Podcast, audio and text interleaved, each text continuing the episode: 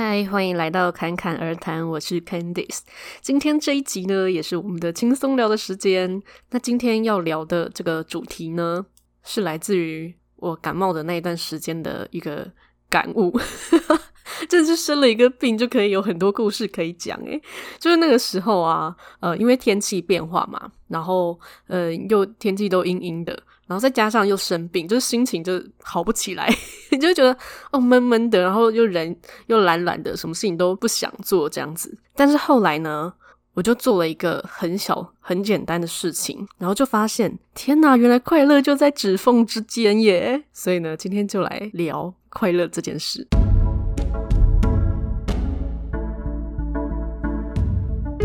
那我们就让这个时间呢，先回到就在一个月前，就是我感冒那一段时间。就是那个时候啊，我就觉得真的就觉得闷闷的，就那几天就是这样。虽然说没有到非常忧愁还是怎么样，是没有到这么夸张，只是觉得哦，心情没有到很好这样子。就是通常到秋天，大家常会有这种感觉，就是多事之秋嘛，就有一种忧愁感这样。那我自己呢也是这样，所以那个时候我就觉得好像应该要做点不同的事情了。因为我居然连平常会让我觉得开心，或是想做，或或者说呃我有兴趣的这些事情，我居然都懒得做了，那就代表说好像需要一点小小的新鲜感的这个刺激。但不是要说要去做什么很冒险的事情啦，而是说，嗯、对我来说啊，只要是做一件没有做过但是很简单的事，这样就够了。或者是那种很久很久没做，就也许有做过这个事情，可是很久很久没有做，然后你再去重新做这件事情的时候，也是会有一种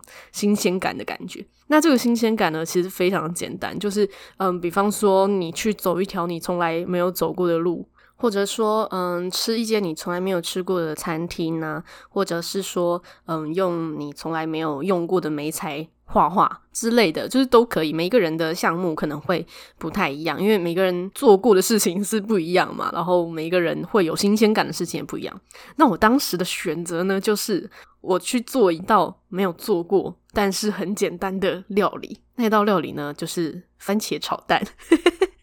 大家就想说，番茄炒蛋不是超简单的吗？就是番茄跟蛋。但我就真的没有做过。然后我冰箱呢，就刚好又有那个。牛番茄嘛，而且我那时候买的时候，我就是觉得我一定要做番茄炒蛋，可是我就一直没有做，因为人就是很懒嘛，就是连做菜都很懒，这样我就觉得反正就吃外送啊，或者说出去吃啊，这样就好。那冰箱的那几个呃少数的那些菜呢，就放了一小段时间，但还没有坏啦，就好险他们还没坏。然后我就发现，哎，冰箱除了那个番茄，还有花椰菜跟尾鱼罐头，还有那个什么蛋饼皮。所以我就觉得说，好，那不然我就把它们就结合在一起好了。所以我就做了番茄炒蛋跟杂烩蛋饼。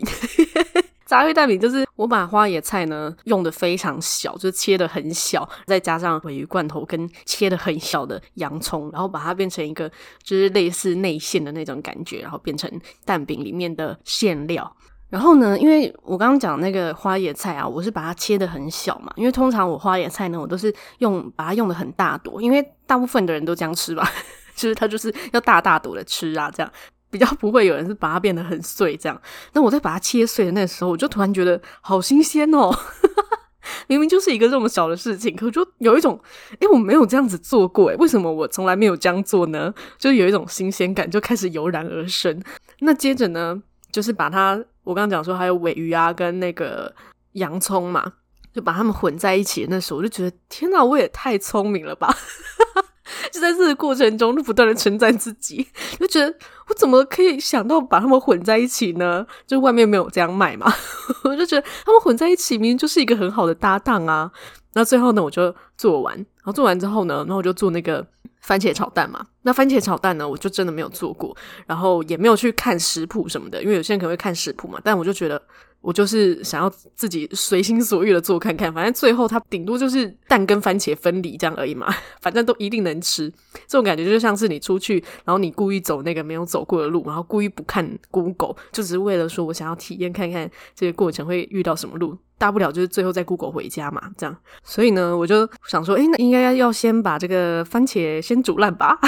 我就先用水，然后煮那个番茄。基本上我到现在还不知道这个步骤是不是对的，因为我后来我也没有去看食谱，但是我就是这样做了。接着呢，我就是把番茄就是丢到水里面煮嘛，就锅子里面啦，就是有放水，然后煮煮煮，然后觉得煮的差不多，我就觉得说，嗯，这个水好像蒸发的差不多了，然后我就加蛋，就觉得可以把那个蛋搅一搅用进去，就把它们混在一起。然后加个盐巴，等那个蛋熟了之后呢，然后我就把那个番茄呢切得很烂，这样子，然后 我的番茄炒蛋就完成了，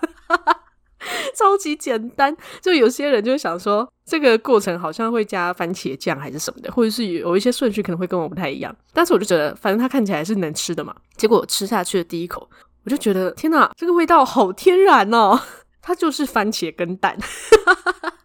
我不会说它非常好吃，可是它就是。好吃啦，它也是好吃啦，就不会难吃，就觉得天啊，这是很纯粹的番茄炒蛋诶，就是没有其他的额外的添加，就很天然那种感觉，我就觉得我实在是太了不起了。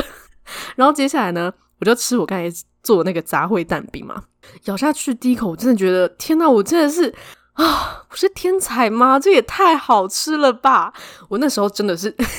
有一种。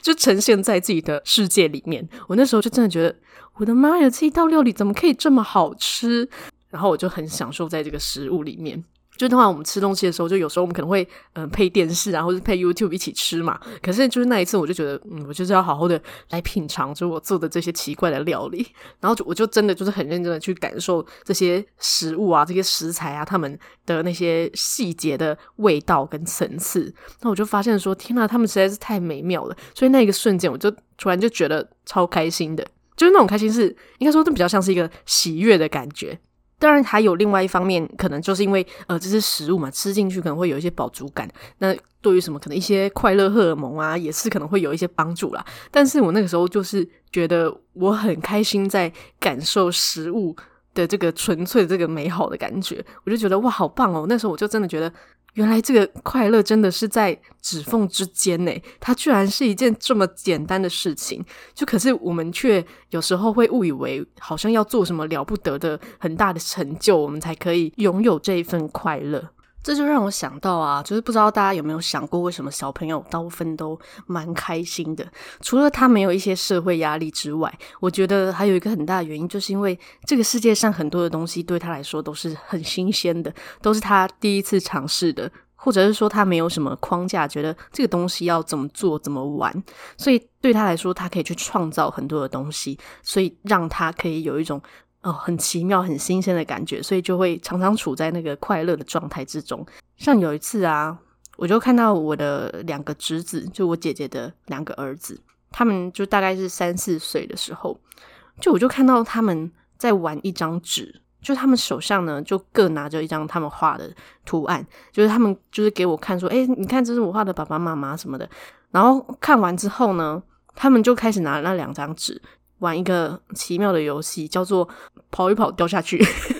这是我自己取的名字啦。就是他们就是拿着那个纸哦，就开始在那空地上就开始跑跑跑跑跑，然后因为跑的时候会有风嘛，那风呢就把那个纸就是有一个力量就把纸吹落了，就他可能没有拿那么紧，他纸就掉下去了，然后他们就觉得天呐，纸掉下去了，他们就开始那边大笑，然后呢，他们接下来就又再捡起来，又再玩，继续跑跑跑跑跑。然后纸又掉下去，然后他们又开始大笑，就他们就一直在玩这个跑跑跑，然后掉下去，然后很开心的这个游戏。就我们在旁边看，可能会觉得 什么东西啊？